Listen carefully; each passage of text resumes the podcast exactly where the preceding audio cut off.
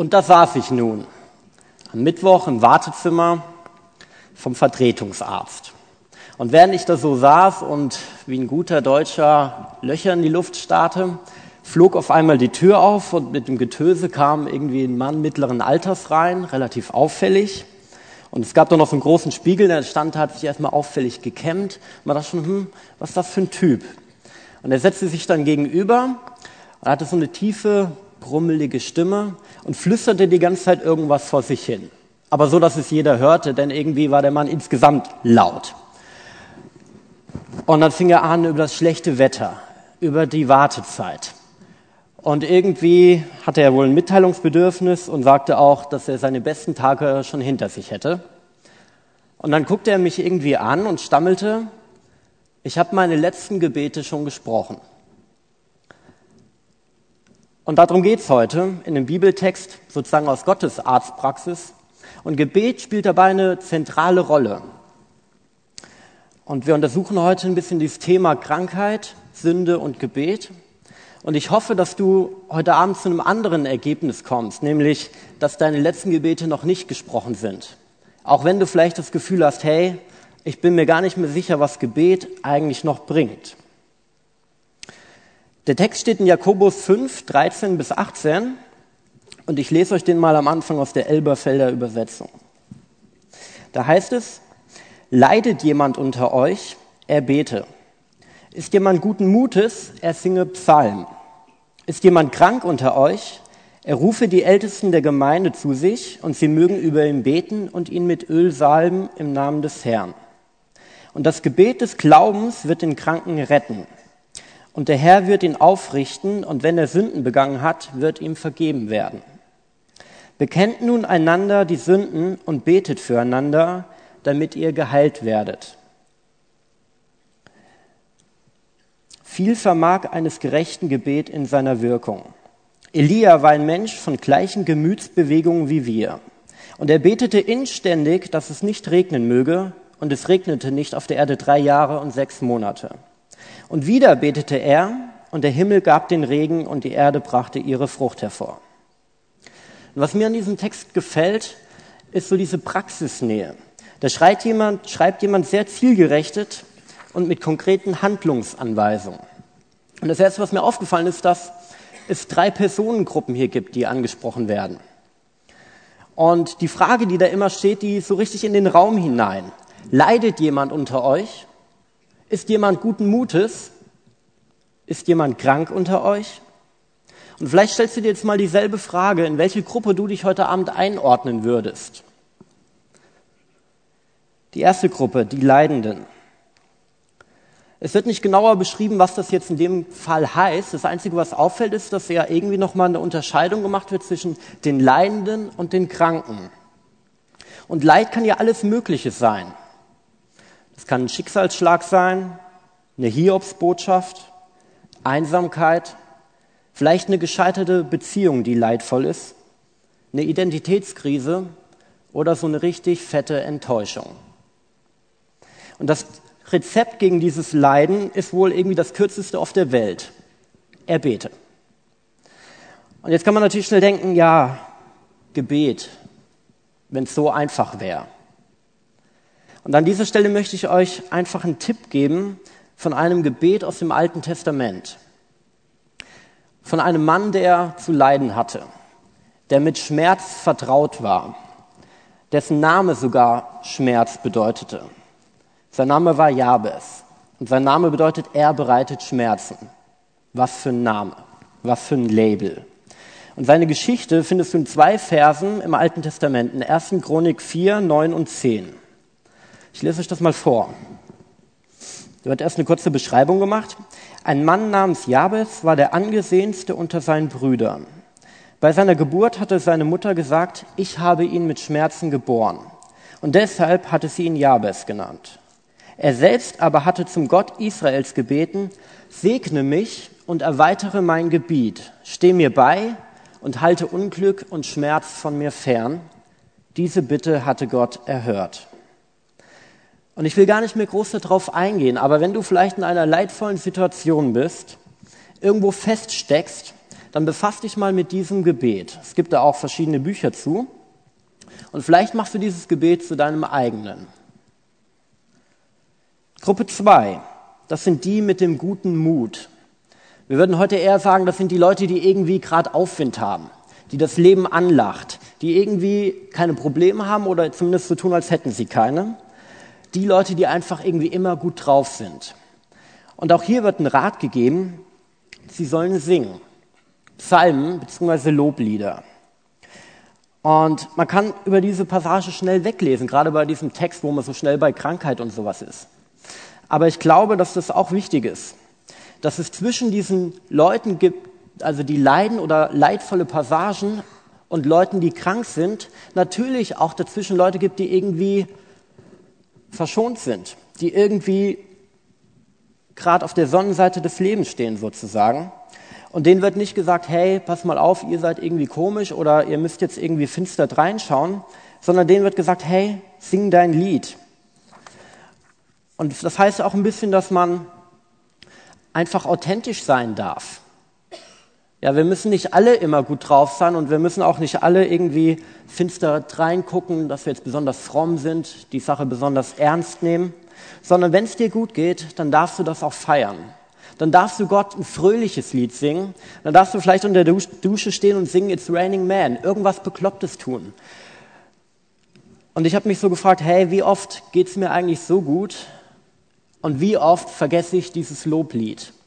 Und das muss ja nicht immer laut sein. Du kannst im Bus sitzen, zur Schule, zur Uni oder gerade auf dem Weg zur Arbeit sein und in deinem Herzen ein Loblied tragen.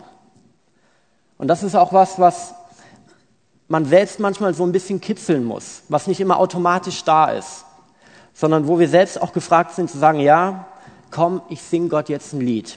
Ich konzentriere mich jetzt auf das, was gut ist. Denn Probleme hat jeder von uns. Sachen, wo man sagen könnte, hey, das ist nicht gut, das umgibt jeden von uns. Aber man kann es auch selbst so fokussieren, dass man sagt, hey, ich schaue jetzt auf das Gute und ich lasse mich nicht mundtut machen von meinen Sorgen.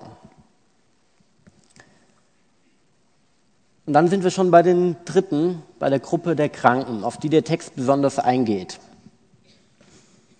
Da heißt es ja, ist jemand krank unter euch, er rufe die Ältesten der Gemeinde zu sich und sie mögen über, über ihn beten und ihn mit Öl salben im Namen des Herrn. Und um das ein bisschen besser zu verstehen, weil uns das ja ein bisschen fremd ist, ich will erstmal kurz erklären, was jetzt eigentlich die Ältesten sind und was es mit diesem Öl bzw. der Salbung auf sich hat. Also ein Gemeindeältester das hat jetzt nicht zwangsläufig was mit dem Alter zu tun, nach dem Motto, der Älteste ist der Gemeindeälteste. Das können auch jüngere Leute sein. Und meistens ist das eine Gruppe von Leuten. Also Leute, die im Mittelpunkt der Gemeindeleitung stehen. Es ist ein Amt der Leitung. Und sie haben die Aufgabe, die Gemeinde zu leiten, sie biblisch auszurichten, die Gemeinde auch zu bewahren vor schlechten Einflüssen. Und sie tragen natürlich da auch eine große Verantwortung vor Gott. Und es kann auch nicht einfach jeder so mal schnell Ältester werden. Da gibt es gewisse Richtlinien. Was jetzt mit dem Öl? Also da gibt es biblisch mehrere Bedeutungen, die aber auch unterschiedlich sind in dem Kontext, wo sie eingesetzt wurden. Es gab zum Beispiel, dass das man Tote mit Öl gesalbt hat. Das ist jetzt hier weniger gemeint. Im Alten Testament wurden auch die Könige gesalbt. Also es war etwas, wo man sozusagen das Amt bestätigt wurde.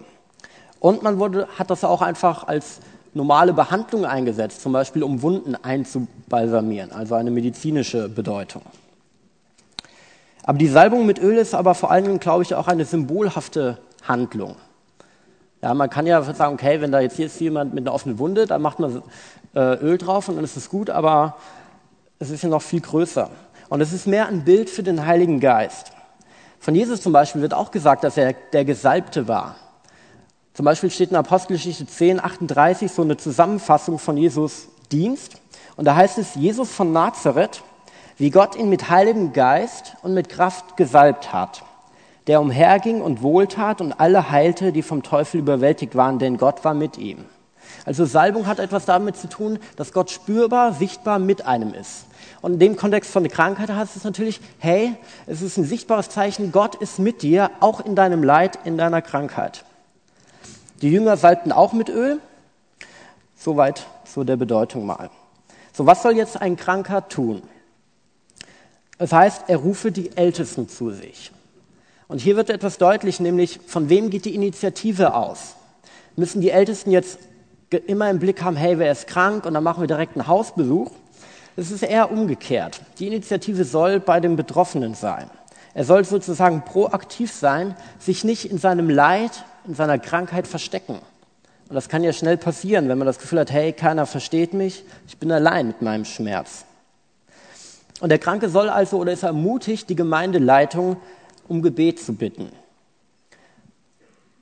Was auch wichtig ist, dass man den Ältesten oder die Ältesten ruft, weil der Adressat, der ist ja wichtig. Und es gibt da ja viele Sachen oder viele Optionen, die man hat, wenn man krank ist. Das Normale ist ja eigentlich, dass wir sagen, okay, ich bin krank, ich habe irgendwie ein Problem, ich gehe zu meinem Hausarzt, ich gehe zur Physiotherapie, ich gehe zum Hals-Nasen-Ohrenarzt, zum Zahnarzt oder was auch immer, zur klassischen Schulmedizin eben. Interessant finde ich, dass hier irgendwie nicht erwähnt wird, hey, geht zu einem Arzt, sondern Gottes Behandlung zielt hier eher darauf, dass sie quasi in Gottes Haus bzw. durch Gottes Leute stattfindet und Gebet. An der Stelle muss man natürlich direkt sagen, weil manche Leute das auch gerne falsch verstehen, dass es eine nicht das andere ausschließt. Also zu sagen, hey, ein Kranker soll einen Ältesten rufen und Gebet ist wichtig, heißt nicht, dass du nicht mehr zum Arzt gehen sollst oder dass eine medizinische Behandlung irgendwie ein Zeichen von Unglauben wäre oder sowas. Also das bitte nicht falsch verstehen. Ich glaube, wir können alle froh sein, dass wir in einem Land leben, wo wir ausgezeichnete Ärzte haben. Aber der Text hier spricht davon, dass die Ältesten und dass das Gebet etwas ist, was zentral ist, was man nicht außer Acht lassen sollte. Und ich glaube, man kann an dieser Sache auch noch etwas anderes überprüfen. Etwas, was ein bisschen verborgener ist. Nämlich, auf wen setzen wir eigentlich unsere Hoffnung? Von wem erwarten wir, dass er uns hilft? Ja, du bist vielleicht krank, du hast Schmerzen und man ist ja dann direkt so schnell dabei. Ich glaube, zumindest die meisten von uns denken so, okay, ich gehe jetzt zum Arzt, ich muss einen Termin machen, ich muss irgendwie schnellstmöglich gucken, dass der Arzt jetzt eine Behandlung findet, die mir hilft. Und wie gesagt, das ist auch völlig in Ordnung und gut. Aber trotzdem ist die Frage, was spielt sich in unserem Herzen ab? Ist es nur das? Oder haben wir als Christen noch eine andere Option? Haben wir noch einen Gott, der dazu auch was zu sagen hat, der auch ein helfender Faktor ist? Und Gott möchte, dass wir beten. Und das muss man auch nicht alleine machen. Das finde ich das Schöne bei diesem Ältestengebet. Es hat so diesen Seelsorgefaktor. Du stehst nicht alleine da, du musst auch nicht mit allem allein klarkommen, sondern es gibt da Leute in Gottes Gemeinde, die dazu berufen sind, hey, da zu helfen. Und vielleicht magst du dich das nächste Mal fragen, wenn irgendwo ein Wehwehchen juckt oder du auch was Schlimmeres hast. Zu sagen, hey, was ist eigentlich mit Gott? Was ist eigentlich mit Gebet? Die Ältesten haben jetzt jedenfalls diesen Auftrag, über diesen Kranken zu beten und ihn mit diesem Öl zu salben. Und da es jetzt auch nicht unbedingt so in meinem Alltag immer so verankert ist, habe ich mal meinen Dad mitgebracht, der lange Ältester war und Gemeindeleiter bei uns in der Gemeinde in Haiger. Darf schon mal nach vorne kommen. Und er wird uns ein bisschen erzählen, wie sowas eigentlich abläuft. Hier ist schon mal ein Mikro. Ähm, Erst reden, wenn ich sag. Das wollte ich schon immer mal machen. Äh, also, um das einfach so ein bisschen zu entmystifizieren. Ja, wie, wie ist sowas? Du hast es ja lange Jahre gemacht. Wie ist die Praxis? Also wie läuft sowas ab? Also ich mache das immer noch. Ich bin immer noch Ältester. Zehn Jahre bin ich jetzt Ältester in der Gemeinde bei uns in Haiger. Aber vom Ansatz her wenn wir in der Gemeinde zusammengestellt sind, und auf, da sind wir auch aufeinander angewiesen. Das betrifft so die Freude und das Leid oder auch eine Krankheit, wie Jonathan das eben schon mal beschrieben hat. Und dann sollten wir alle miteinander da durchgehen. Und dann kommt dieser Ruf ja zu den Ältesten. Und wir sehen das auch so, als Älteste, ein jeder trage die Last des anderen, so werde ihr das Gesetz Christi erfüllen. Aber um das zu wissen, müssen wir wissen, wo der Schuh drückt oder wo, wo die Krankheit drückt oder was auch immer für Not vorhanden ist. Also werden wir dann dazu aufgerufen, könnt ihr für mich beten. Und das tun wir sehr, sehr gerne.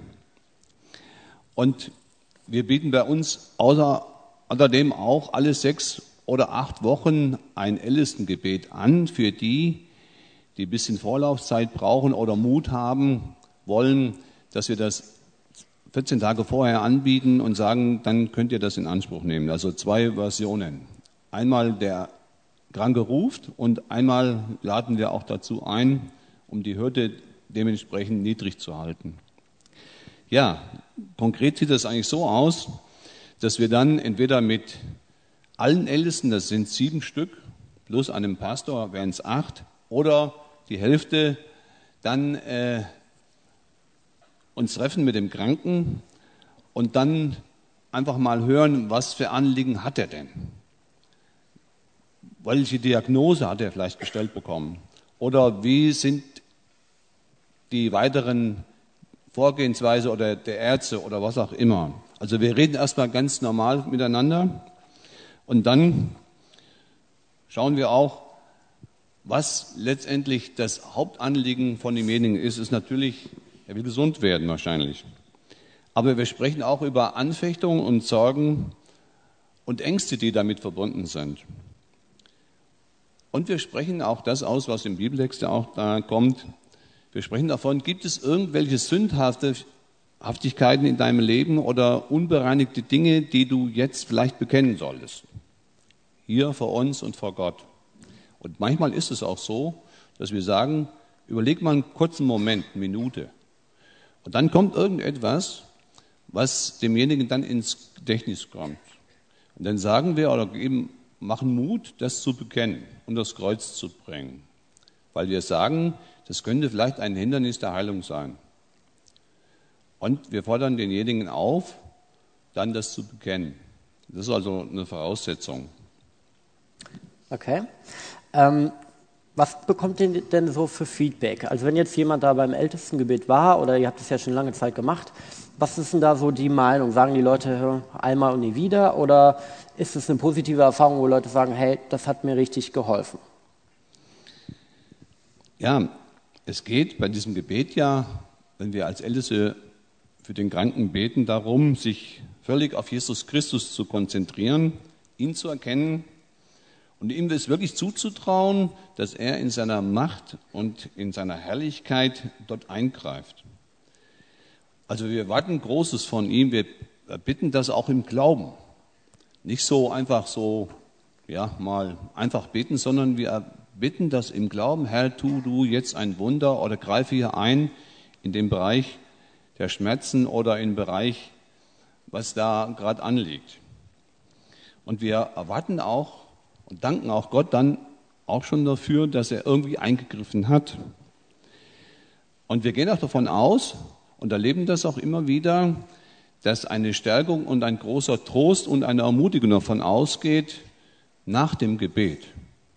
Wir haben es auch erlebt, dass Gott schon geheilt hat, ob es Entzündungen waren oder irgendwelche sonstige Schmerzen, dass sie am anderen Tag verschwunden waren.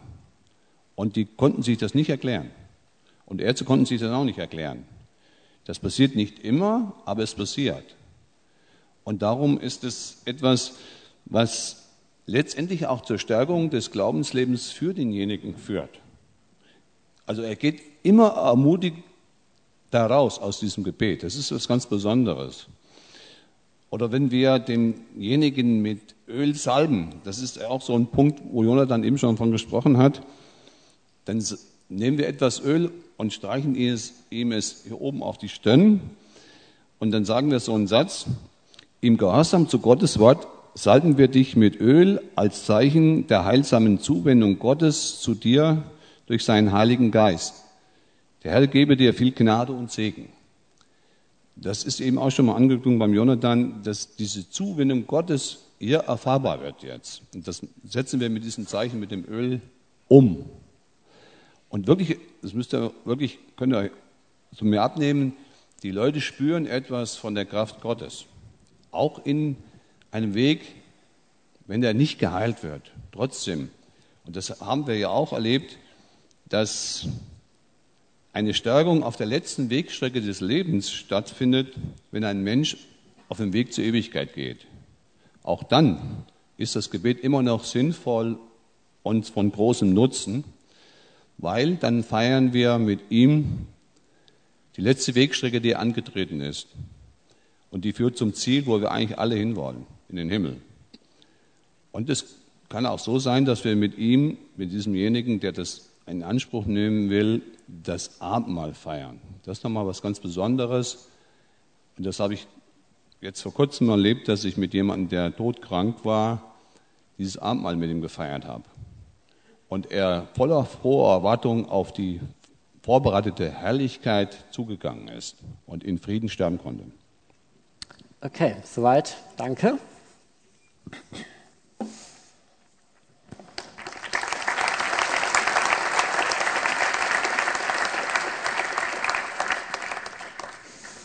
Ja, jetzt hatten wir einen kleinen Einblick, wie sowas aussieht. Ich komme nochmal auf den Text. Da heißt es ja, und das Gebet des Glaubens wird den Kranken retten und der Herr wird ihn aufrichten und wenn er Sünden begangen hat, wird ihm vergeben werden. Und irgendwie bin ich an dieser Passage sehr hängen geblieben. Das erste ist, die Ältesten sollen dieses Gebet im Glauben sprechen, wie mein Dad es auch eben gesagt hat. Das ist nicht so was, das macht man mal so nebenbei, sondern da steckt ja auch eine Erwartungshaltung hinter. Man vertraut darauf, dass was passiert. Und das ist natürlich immer die große Frage. Was passiert? Was darf man eigentlich erwarten? Was ist der Wille Gottes im Thema Krankheit oder Heilung? Und wenn du jetzt vielleicht denkst, Herr, jetzt kommt die Antwort, dann muss ich dich enttäuschen. Denn was mir jetzt auch neu bewusst geworden ist bei der Vorbereitung, ist, dass es eben die Antwort nicht gibt. Dass es die eine Willenserklärung, die für alle Leute, für alle Kranken gilt, nicht gibt. Dass Krankheit eine sehr individuelle Ursache hat häufig, Symptome hat und auch die ganze Konstellation individuell ist. Und biblisch gibt es auch eine große Bandbreite an Fällen, wo man nicht sagen kann, hey, eins gilt für alle. Und um das zu verdeutlichen, gebe ich euch einfach einen kurzen Abriss aus verschiedenen Sachen, wo es jetzt gar nicht um Details oder sowas geht, sondern einfach um zu sagen, hey, es gibt eine Bandbreite an Fällen, wo Gott heilt, wo Gott teilweise heilt, wo Gott vielleicht auch gar nicht heilt. Mal liest du von Jesus, dass er alle heilte. Mal liest du von Jesus am Teich Bethesda, dass er nur einen einzigen heilte, der da lag. Mal tat er fast nichts und sagt, das lag an dem Unglauben der Leute. Und mal rügt er den Glauben bzw. das mangelnde Vertrauen seiner Jünger.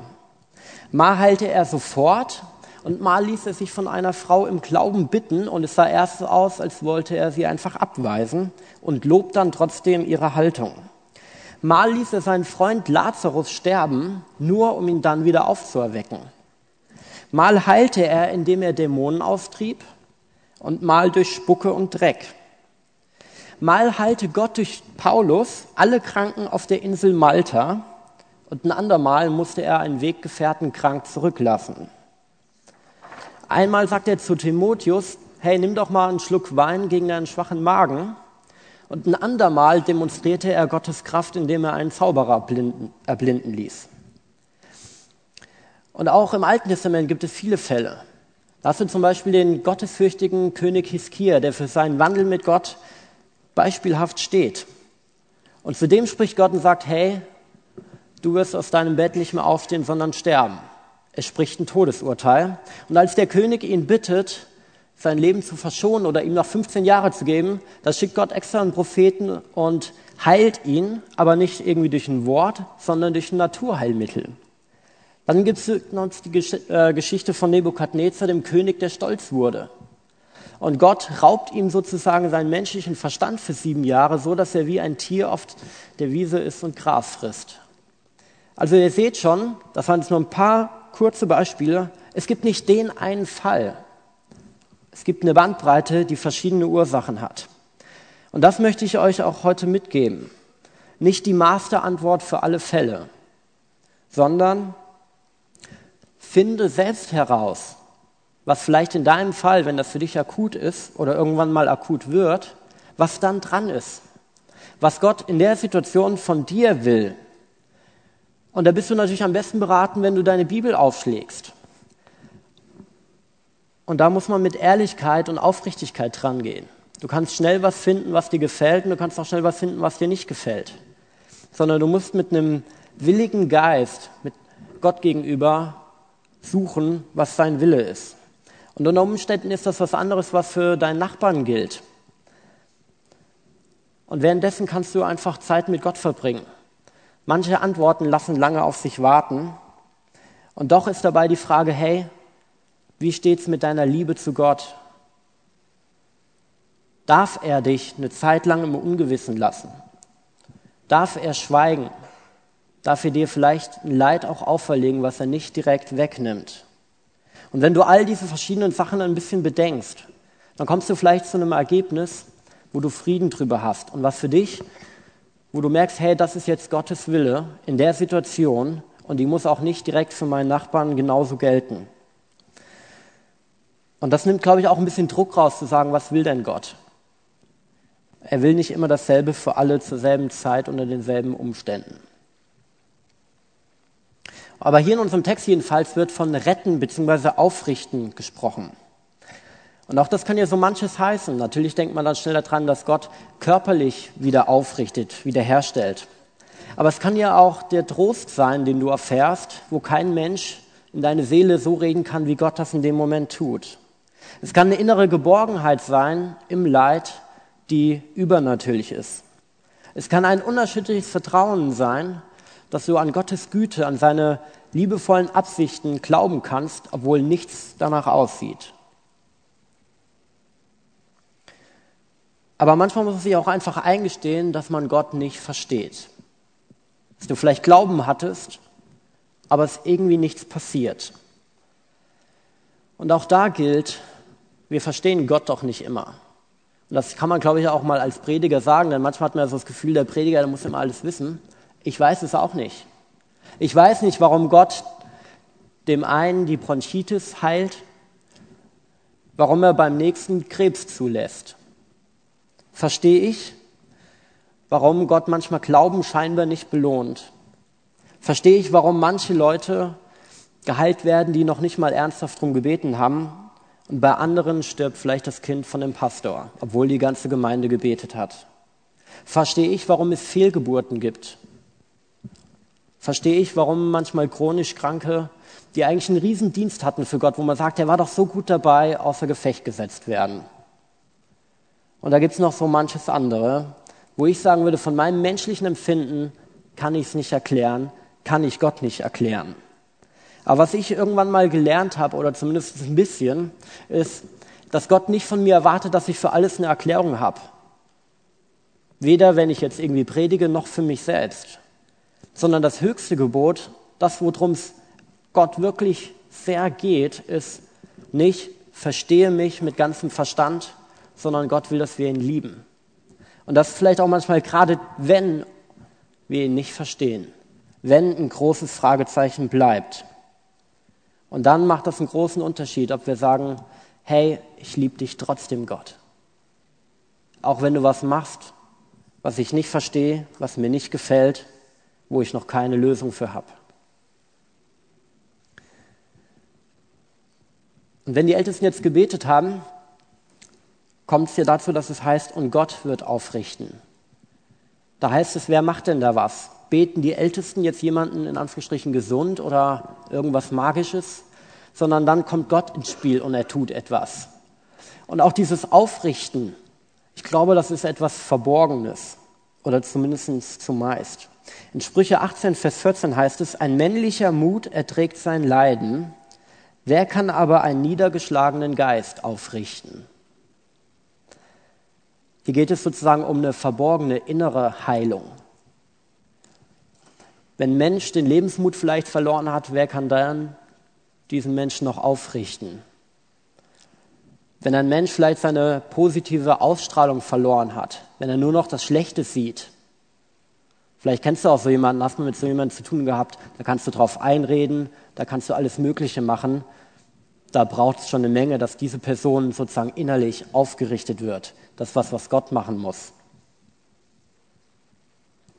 Und da gibt es noch vieles mehr. Wie viele Christen kränkeln sozusagen am inneren Menschen, Wie viele Christen laufen mit Schuldgefühlen rum, die sie überhaupt nicht haben sollten? Wie viele Leute sind Pessimisten, obwohl wir als Christen eigentlich Hoffnungsträger sein sollten?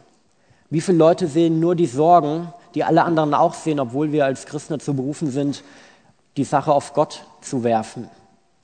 Und ihr merkt schon, hey, da gibt es viele Sachen, die nicht so offensichtlich sind. Die kann keiner mitkriegen, wenn du eine gute Maske hast.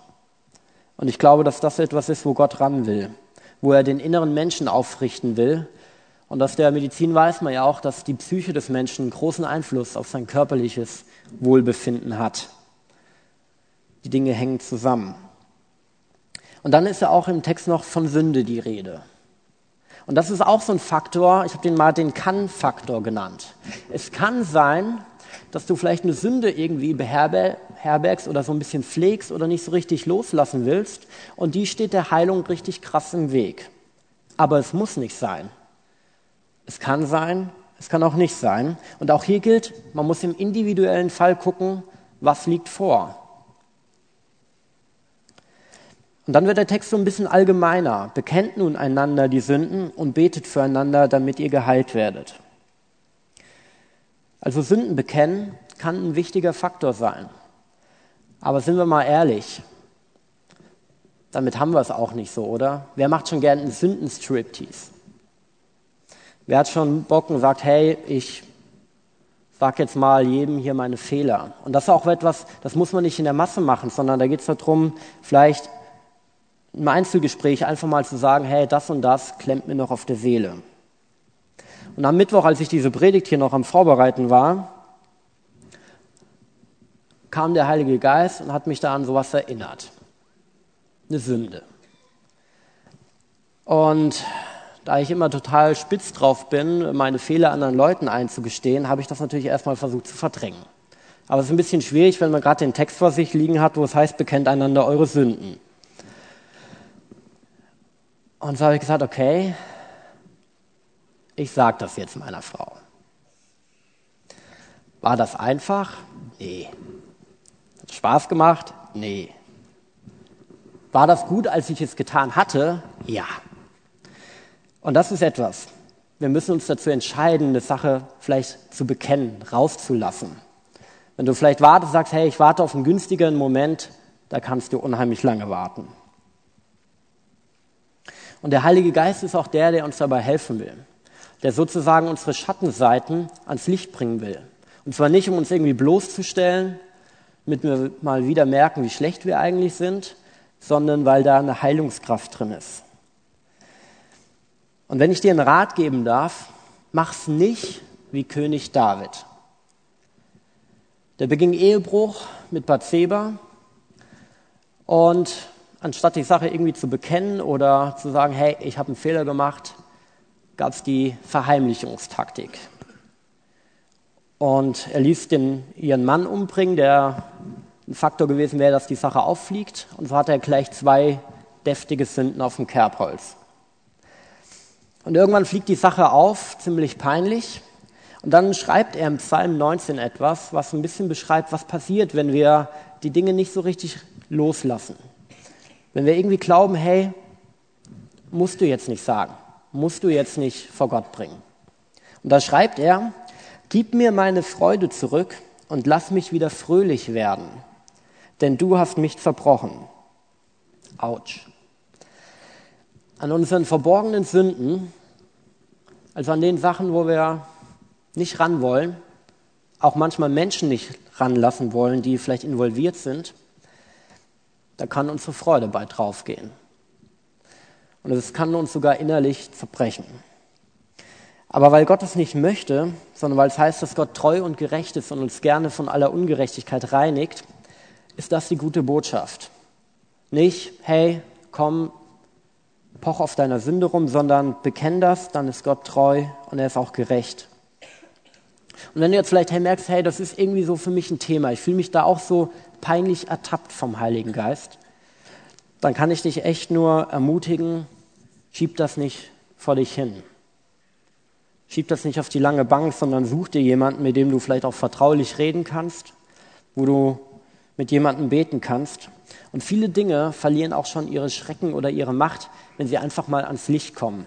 Mal einfach mal jemanden sagt, hey, ich habe es da und da schwer, ich habe da und da Fehler gemacht, ich bin da und da am Kämpfen. Gebet ist der Schlüssel. Der Text leitet dann weiter ein mit viel vermag des gerechten Gebet in seiner Wirkung. Glaubst du an das Gebet? Glaubst du, dass wenn du mit Gott redest, Dinge sich zum Guten wenden können? Er auf vielleicht deine kleine Bitte eine große Antwort gibt. Und als Beispiel wird uns hier Elia vor Augen gestellt, der Prophet. Und Elia, das war der Prophet. Das war eine der zentralen Figuren aus dem Alten Testament. Elia war der, der mit Mose zusammen Jesus am Berg der Verklärung erscheint. Elia war der, der mit einem feurigen Wagen zum Himmel emporgeflogen ist. Elia war ein Mann der Wunder. Der, der mit Raben oder von Raben mit Brot und Fleisch versorgt wurde. Elia war jemand, auf dessen Gebet Gott mehrfach Feuer vom Himmel schickte, um ihn zu bewahren und um Gottes Macht zu demonstrieren. Und um eine andere Geschichte, wo dieser Mensch betet, wird hier Bezug genommen. Und das ein bisschen kurz zur Vorgeschichte, damit man das versteht.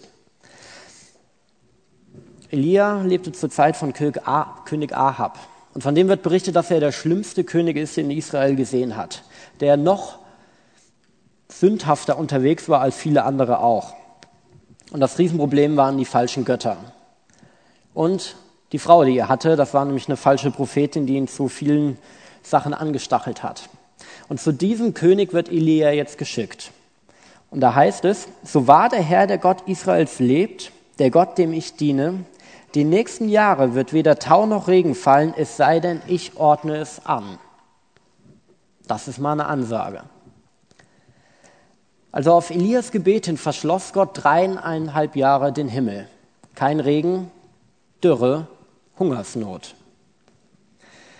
Und erst als Israel sich wieder Gott zuwendet, hat Elias sozusagen die Macht, ein neues Gebet zu sprechen, nämlich, dass es wieder regnen kann. Und hier sehen wir, was Gebet bewirkt. Es tut sozusagen den Himmel aufschließen, es kann aber auch den Himmel verschließen. Ein geöffneter Himmel ist so ein biblisches Bild dafür, dass Segen fließen kann, dass Gutes in unser Leben kommt oder auch in das Leben derer, für die wir beten. Aber was ist, wenn wir vielleicht aufhören zu beten? Wenn wir unser letztes Gebet schon gesprochen haben? Vielleicht ist es dann eher so, dass der Himmel für andere Menschen verschlossen ist, für die wir vielleicht die einzigen wären, die für diese Person beten. Gebet ist der Schlüssel und die Frage ist, was machen wir damit? Glauben wir noch daran? Hast du vielleicht noch eine Gebetsliste, wo Namen draufstehen von Leuten, die dir am Herzen liegen, wo du willst, dass sie nicht verloren gehen, dass Gott etwas tut in ihrem Leben? Oder gestehen wir uns nicht eigentlich ein, dass wir häufig egoistisch sind? Dass wenn wir beten, es irgendwie nur um uns geht, um mehr Segen, um mehr aus dem Himmel und andere kennen den Weg noch nicht mal dahin. Vielleicht denkst du aber auch, hey, ich bin nicht Elia. Das war ein Prophet, da kann ich das ja irgendwie glauben, dass Gott da was Großes macht. Aber ich bin irgendwie nicht so.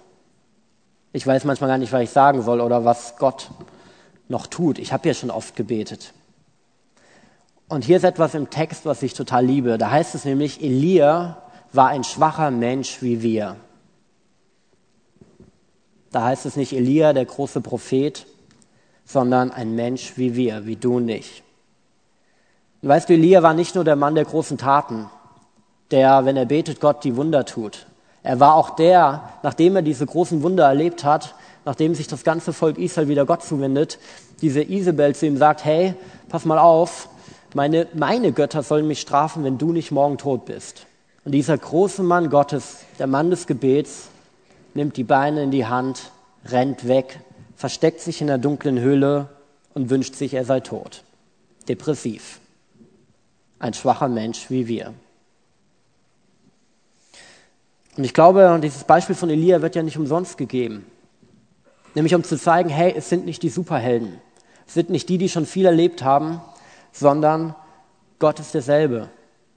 Und er tut auch noch auf unser Gebet heute den Himmel auf. Und zum Abschluss habe ich euch einen kurzen Film mitgebracht. Er heißt A Father's Amazing Love. Und er beschreibt die Geschichte von Rick und Dick Hoyt. Und dieser Rick wurde 1962 geboren, aber er war kein normales Kind. Bei seiner Geburt wickelte sich die Nabelschnur um seinen Hals und sein Gehirn bekam nicht genug Sauerstoff. Und die Folge war zerebrale Kinderlähmung. Er konnte so gut wie nichts. Nicht reden, nicht laufen, sich kaum bewegen. Und die Ärzte haben den Eltern knallhart gesagt, hey, euer Junge ist wahrscheinlich noch nicht mal fähig, irgendwas, irgendeine Gefühlsregung zu zeigen. Was für ein Urteil. Später bekam er so einen kleinen Computer, mit dem er in stundenlanger Kleinarbeit Sätze formulieren kann. Und als es in seiner Schule so einen Spendenlauf gab, da sagt er zu seinem Vater, hey Dad, lass uns da mitlaufen. Und sein Vater, der von sich selbst sagt, dass er bis dahin noch nie eine Meile im Leben gelaufen war, sagt, okay, ich schieb dich. Und das war der Beginn einer unfassbaren Geschichte, denn die beiden haben bis heute über 1000 Sportveranstaltungen absolviert, darunter sechsmal den Ironman. Das heißt, 3,86 Kilometer schwimmen, dann 180 Kilometer Fahrrad fahren und dann Marathon laufen. Und du hast jetzt noch mal viereinhalb Minuten Zeit, während das Video läuft, einfach über die Predigt nachzudenken oder dich vielleicht einfach von dem Video inspirieren zu lassen, dass am Ende es darauf ankommt, was ist mit unserer Liebe. Dass Liebe das Allergrößte ist, Film ab.